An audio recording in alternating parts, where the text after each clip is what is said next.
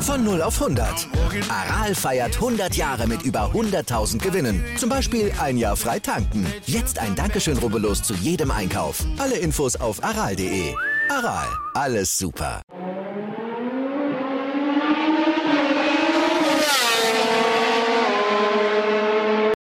Hallo und herzlich willkommen zu Fleck to Fleck, dem deutschen MotoGP Podcast. Heute mit der Preview zum Deutschland Grand Prix. Und ich bin heute natürlich mal wieder nicht allein. Der, der, der Jan ist natürlich auch wieder mit dabei. Hallo Jan. Hallo Julian. Ja, und wie schon erwähnt, zu der Preview äh, zum Sachsenring-Wochenende.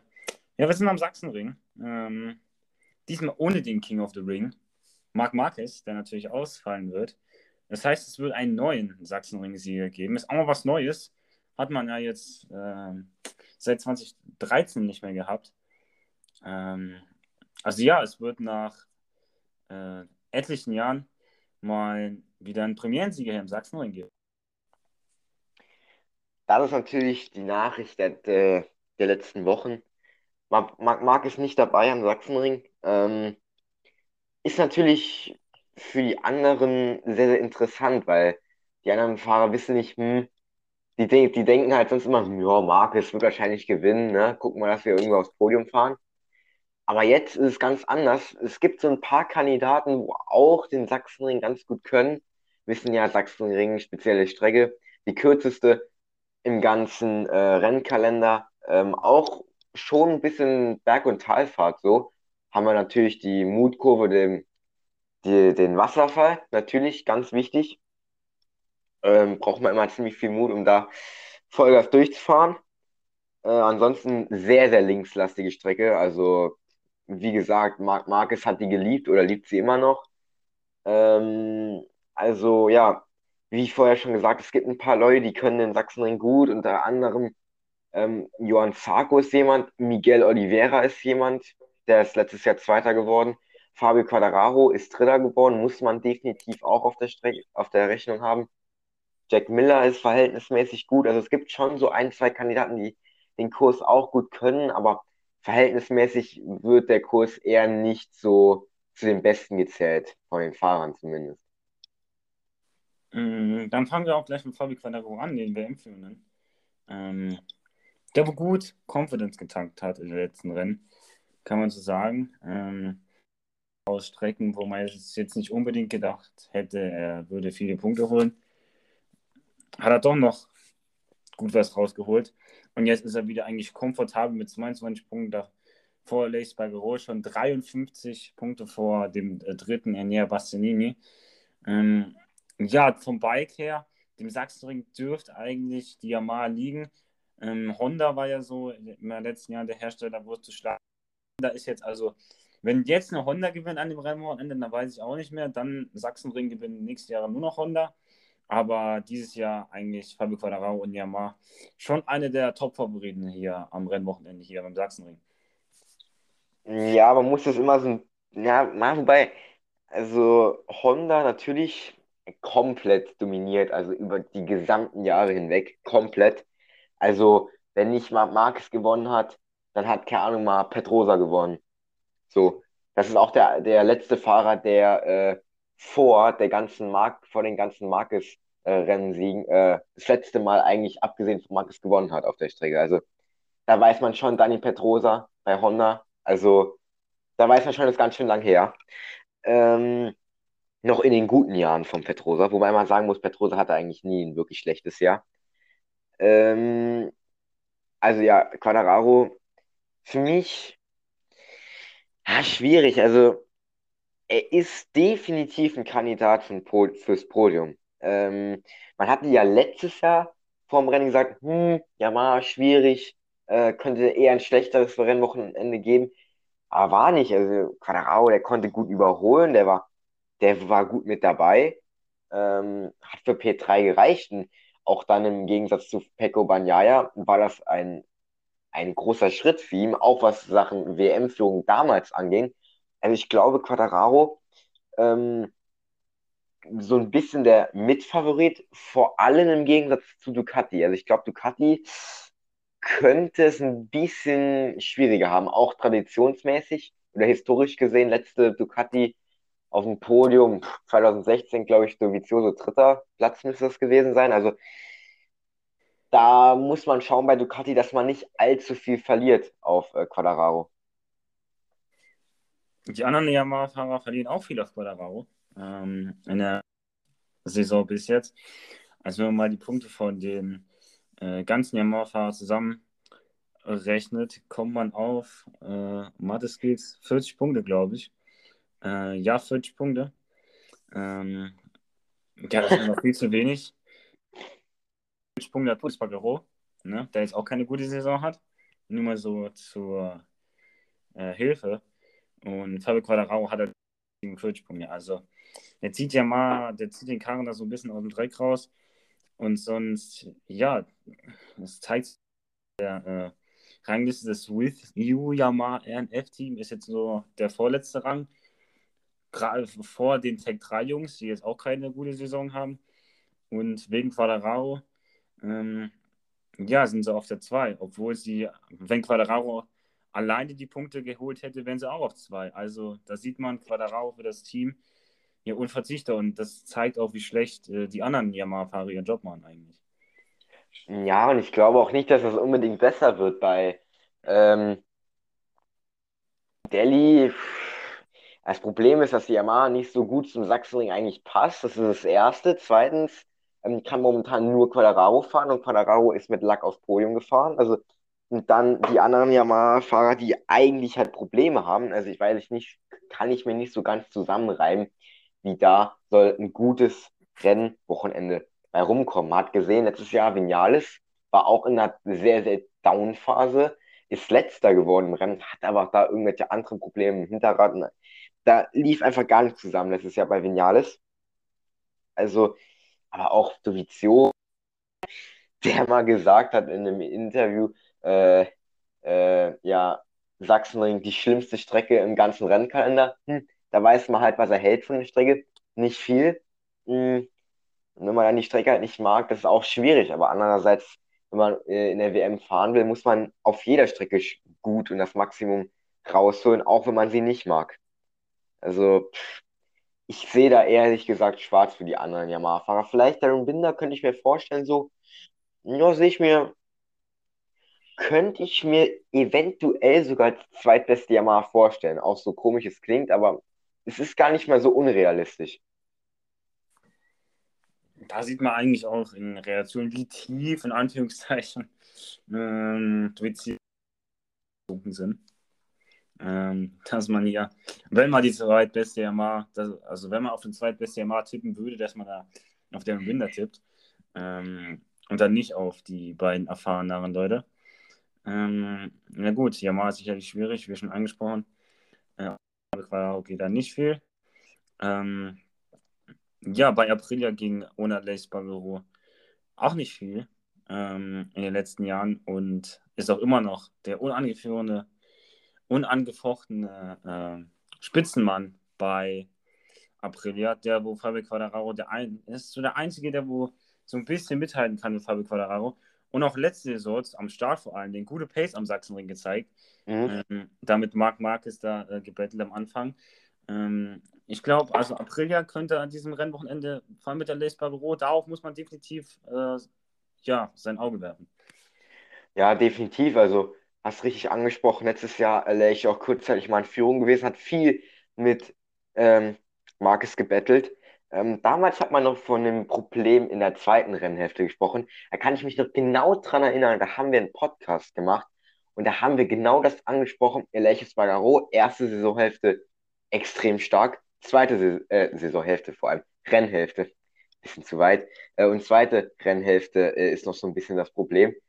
Ist schon krass, dass er schon wieder ein Jahr um ist.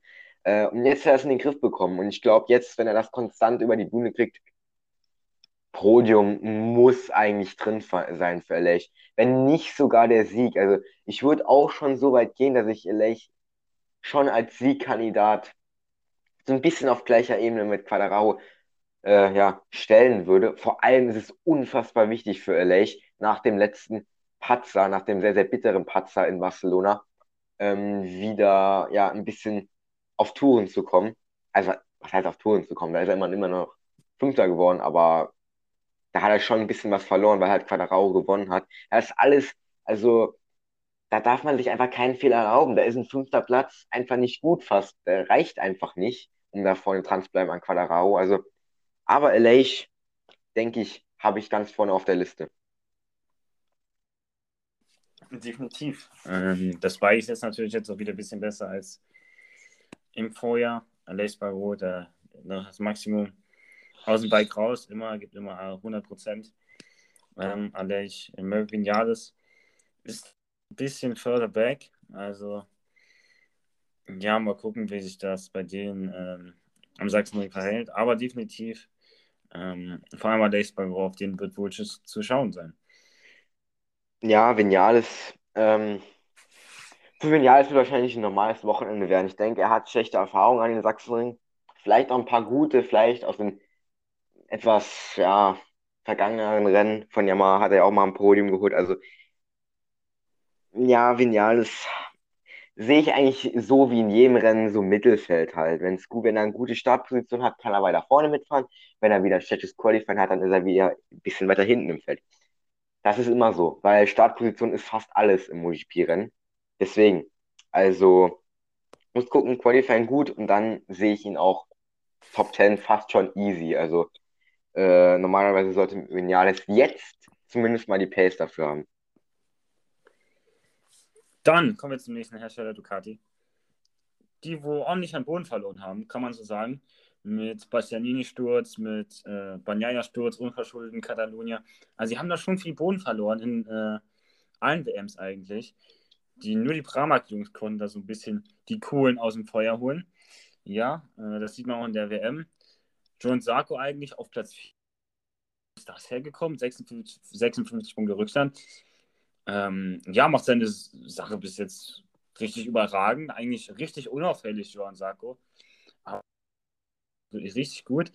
Und dann Jorge Martin, der wohl letztes Rennen ähm, ja wieder zu alter Stärke zurückgefunden ist, war auch ein bisschen schwere Saison für ihn jetzt. Ist auch in der WM nur noch auf, Platz, nur auf Platz 12, aber Jorge Martin sicherlich auf dem aufsteigenden Ast. Ähm, ja, generell, ähm, ja, die Pramac-Jungs, aber vor allem Jean Sarko, also, dass der jetzt auf Platz 4 in der WM ist, hätte ich ehrlich gesagt nicht gedacht, vor dem Banyaya zum Beispiel. Ja, und ich glaube, Johann Sarko sollte das sehr, sehr gut entgegenkommen. Wenn man zwar sieht, dass er letztes Jahr da in Anführungszeichen nur Achter geworden ist, aber ähm, ich meine, der hat die Pole Position geholt, ne? Ich glaube, das war Zarko, der die Pole. Wenn ich mich jetzt, warte, ich kann nachgucken. Äh, so, warte mal, aber die ich jetzt falsch. Ne, Johann Zarko, ja, genau. Mit 11.000 voll Quadrat. So, ja hatte ich recht. Also Zago ja auch im Qualifying gut. Also das war dann, das war da, wo Zago dann in der anschließenden Runde gestürzt ist und somit gelbe Flaggen ausgelöst hat und somit sich keiner mehr wirklich verbessern konnte. Ähm, also Zago kann die Strecke und ich könnte mir vorstellen, dass er definitiv jetzt auch in der aktuellen Form mindestens mal um die Top 5 kann kämpfen, vielleicht sogar ums Podium, weil, wie ich vorher schon angesprochen habe, es gibt nicht viele Leute, die den Sachsenring einwandfrei können. Also, Zago sehe ich da eigentlich auch vorne. Roch Martin, ja, hatte jetzt ein gutes Rennen, ein sehr gutes Rennen in Barcelona. Denke ich auch wieder ein bisschen stärker, aber schon hinter Zago sehe ich ihn definitiv. Ähm, glaub, da ist Top 10 definitiv drin, aber äh, vielleicht auch ein bisschen mehr, weil Jorge Martin ist ein sehr, sehr schneller Fahrer. Vielleicht kriegt er mal wieder ein richtig gutes Qualifying hin, dann ist alles möglich. Aber Zago und Martin definitiv ähm, auf einem guten Weg. Bestie auf Platz 3 in der WM. Hat wieder ein bisschen federn lassen müssen. Äh, ja, Bestia wieder haben wir ja schon rausgefunden, entweder er stürzt oder fährt aufs Podium. Mhm. Äh, oder gewinnt das ja. Rennen sogar. Äh, ja, Bestia hat jetzt wieder einen Sturz hingelegt, also muss nach der folgen. Eigentlich, aber ja, denke, da kann man das letzte, ähm, letzten Jahresrennen nicht so wirklich in, in, ja, in Betracht ziehen. Das war einfach nicht, war nix. Das war seine Rookie-Saison. Das in, generell, Bastianini ist einfach, ich weiß nicht, so ein bisschen Wundertüte. Ich glaube, es könnte so Platz 7, Platz 6, Top 5, aber es könnte auch ein Sieg sein, Podium. Er muss es halt jetzt auch mal, wenn es nur Platz 6 oder Platz 7 ist, halt einfach mal ins Ziel holen. So lockere 19 Punkte. Damit er wenigstens mal wieder etwas auf das, aufs Konto bekommt, ist wichtig. Und die Freunde können ja Fehler machen. So ein Quadraro kann auch mal im Rennen stürzen. Und wenn er dann zwar in Anführungszeichen nur Sechster wird, macht er trotzdem 10 Punkte gut auf Quadraro. Also, das sind alles so Kleinigkeiten, die Bastianini muss besser hinbekommen, aber das Bastianini La Bestia, der kann alles, meiner Meinung nach. Ähm, wen haben wir noch? Äh, ja, Werks-Ducatis. Miller, wie gesagt, P6 letztes Jahr, Banyaya P5. Solide, aber es wird schwierig, glaube ich. Podium drin, würde ich sagen. Aber Sieg, ah, schwierig sich so vorzustellen, vor allem so historisch gesehen. Aber was ist schon dieses Jahr historisch? Also Quadraro hat auf Strecken gewonnen, wo Ducati Land ist und umgekehrt. Also das ist halt einfach so.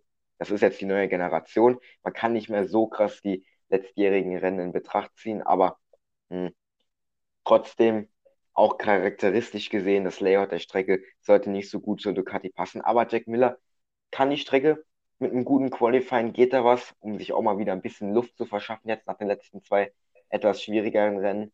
Ähm, und er muss gucken, dass er Punkt holt. Definitiv. Ähm, muss schauen, dass er da irgendwie den Gap wieder zu äh, zufährt in der WM zu Fabio Quadraro. Wir sind jetzt auch schon wieder 66 Punkte. Also beim Quadraro, der so gut fährt, ähm, ist das schwierig, das wieder einzuholen. Vor allem auch um Sachsenring für Ducati, was jetzt nicht gerade entgegenkommt. Aber meiner Meinung nach, äh, wenn du WM äh, holen willst, muss halt auf jeder Strecke irgendwie performen. Auch wenn dein Bike jetzt nicht vielleicht gerade äh, so passt, dann muss man trotzdem sein Maximum rausholen. Ja, muss. Also, das gilt aber auch jetzt nicht, so, nicht nur für Banyaya, weil ich denke, jeder Fahrer holt immer das Maximum raus. Und ähm, da gibt es einen Hersteller, der muss da auch noch ein bisschen was rausholen. Das ist richtig. Das ist nämlich Hersteller, wo noch ein bisschen was rausholen müssen. Wir haben eigentlich nur noch Hersteller übrig, die ein bisschen was rausholen müssen. Ähm, ich würde sagen KDM. Fangen wir mal an. Ähm, ja, Brad Binder, Platz 6 in der WM, kann man eigentlich absolut nichts Negatives gegen sagen. Ist jetzt eine super Saison. Ähm, hat sich da auch absolut den Status als Nummer 1 Fahrer erkämpft bei KTM. Miguel Oliveira ist ja schon, der Wechsel quasi bestätigt zu Gresini, wurde ja jetzt, äh, ja, wurde ja jetzt klar, dass er nicht mehr nächste Saison für KTM fährt, weil Jack Miller ja announced wurde für die nächsten zwei Jahre bei KTM Factory Racing.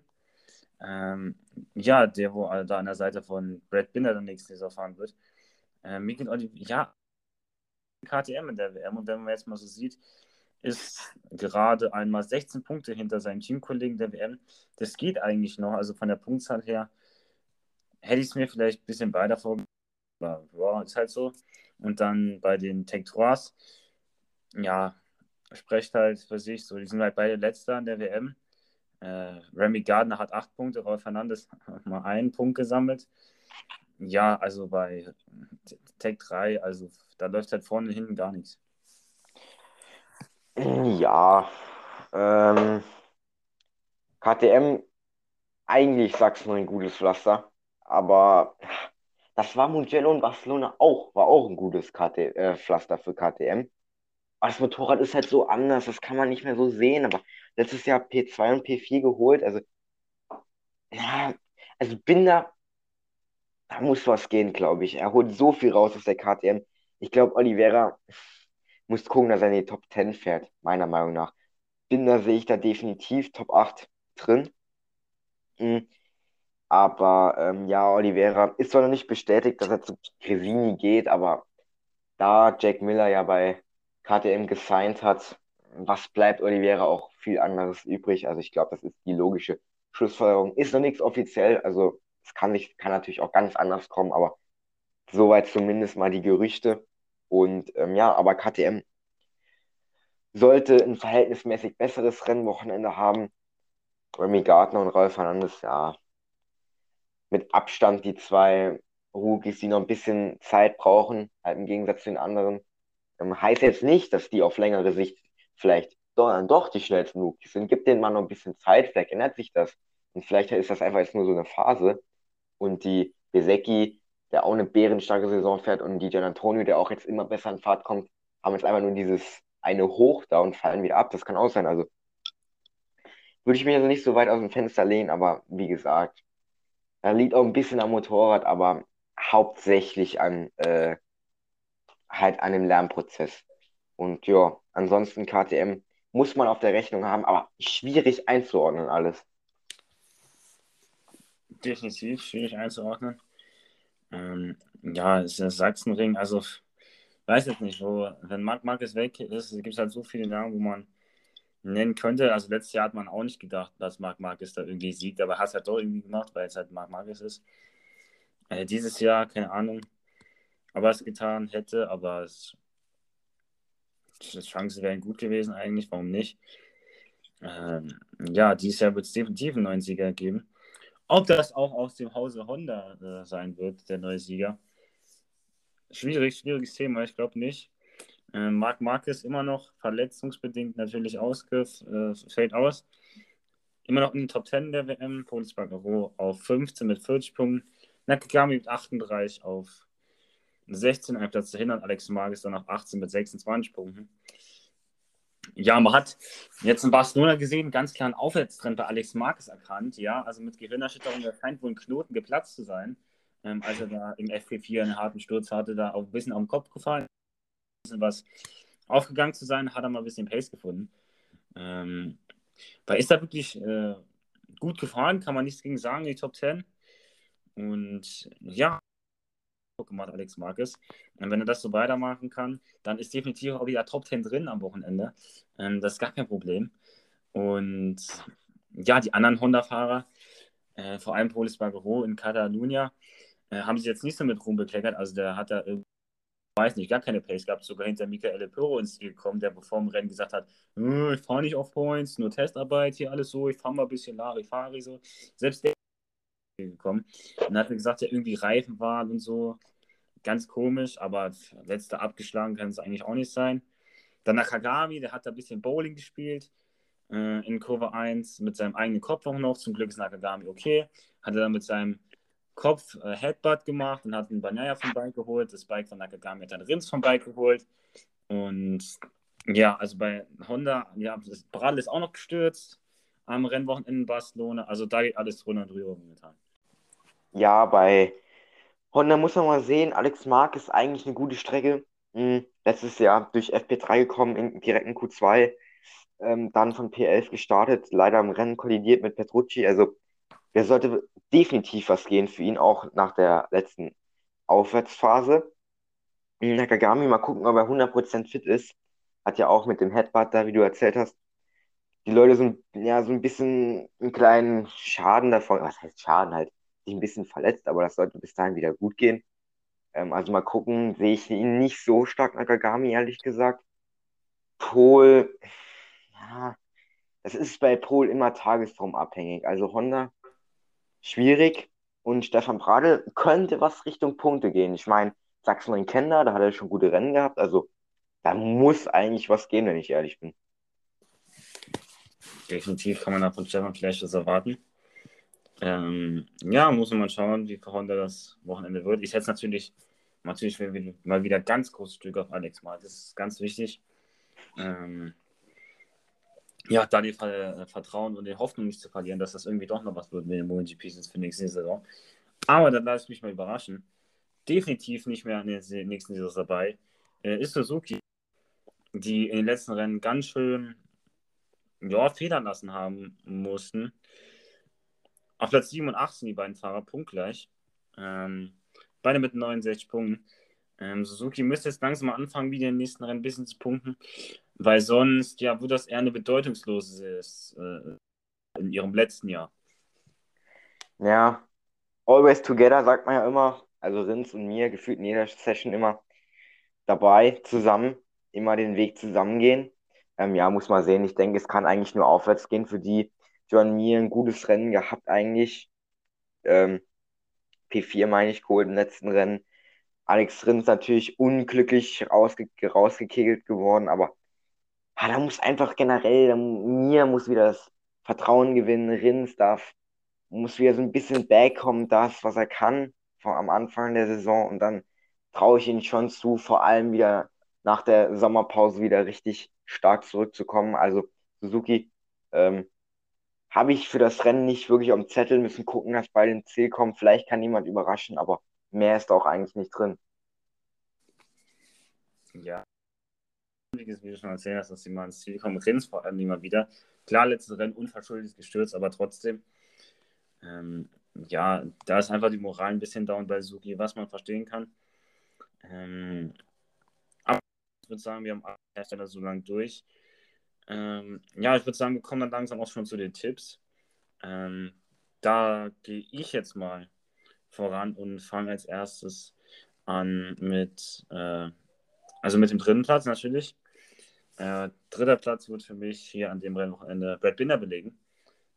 KTM meiner Meinung nach gutes Paket, zumindest am Sachsenring. Ähm, und Brad Binder sowieso guter Fahrer, brauchen wir nicht drüber streiten.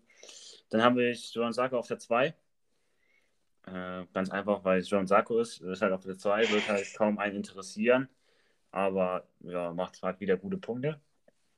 Und auf 1 Alex Quadraro. Also für mich Quadraro mal nicht auf dem Podium. Sicherlich auch mal gut für die WM wäre, Quadraro jetzt mal nicht auf dem Podium zu sehen. Und Leicht, der, der vielleicht mal gewinnt. Also, ja, das sind ja meine Top 3. Ja, natürlich.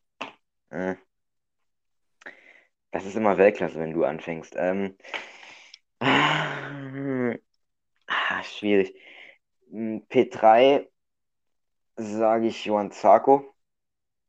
P2 Alex Spagaro und P1 Quadraro. Ich glaube, Quadraro gewinnt das Ding. Wenn alles zusammenläuft, muss. Also entweder Quadraro oder Lech, alles andere wäre. Kleine Überraschung. Definitiv. Und ja, was die kleinen Klassen angeht, Moto 2 gewinnt definitiv Marcel Schröter, der macht Home Turf Win. Und Moto 3 gewinnt Dennis Forger. Ich sage jetzt jeden Podcast, dass Dennis Forger das nächste Rennen gewinnt, weil irgendwann muss er, muss er mal wieder einen gewinnen. Ähm, nicht wie Guevara und so, nix. Muss Forger mal wieder gewinnen. Ähm, ja, das Gasgas, das ist einfach. So an, ja, Gasgas, ja, natürlich. Das ist Weltklasse. Ja. Finde ich ehrlich gesagt nicht. Finde nur Dennis Forger Weltklasse. Was anderes. Dennis Forger und Alex Marquez, was anderes. Ist, ist, ist nicht Home Turf so.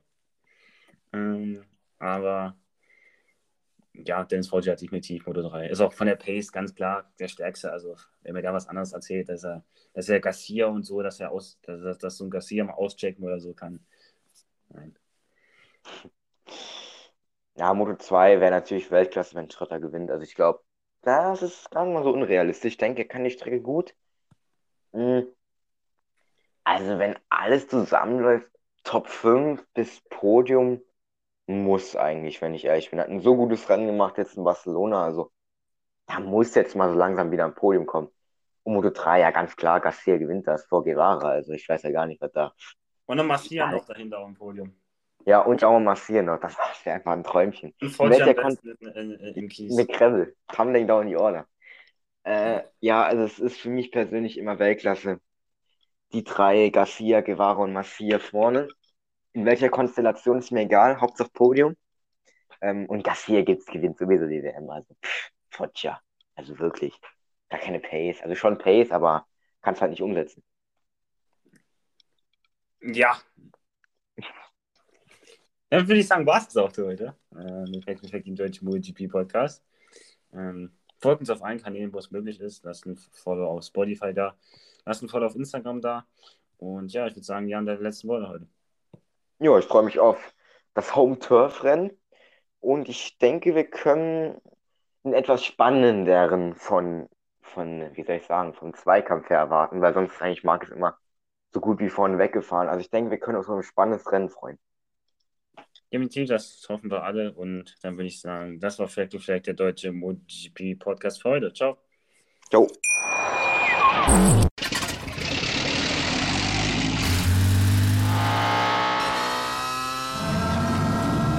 Von 0 auf 100. Aral feiert 100 Jahre mit über 100.000 Gewinnen. Zum Beispiel ein Jahr frei tanken. Jetzt ein Dankeschön, rubbellos zu jedem Einkauf. Alle Infos auf aral.de. Aral, alles super.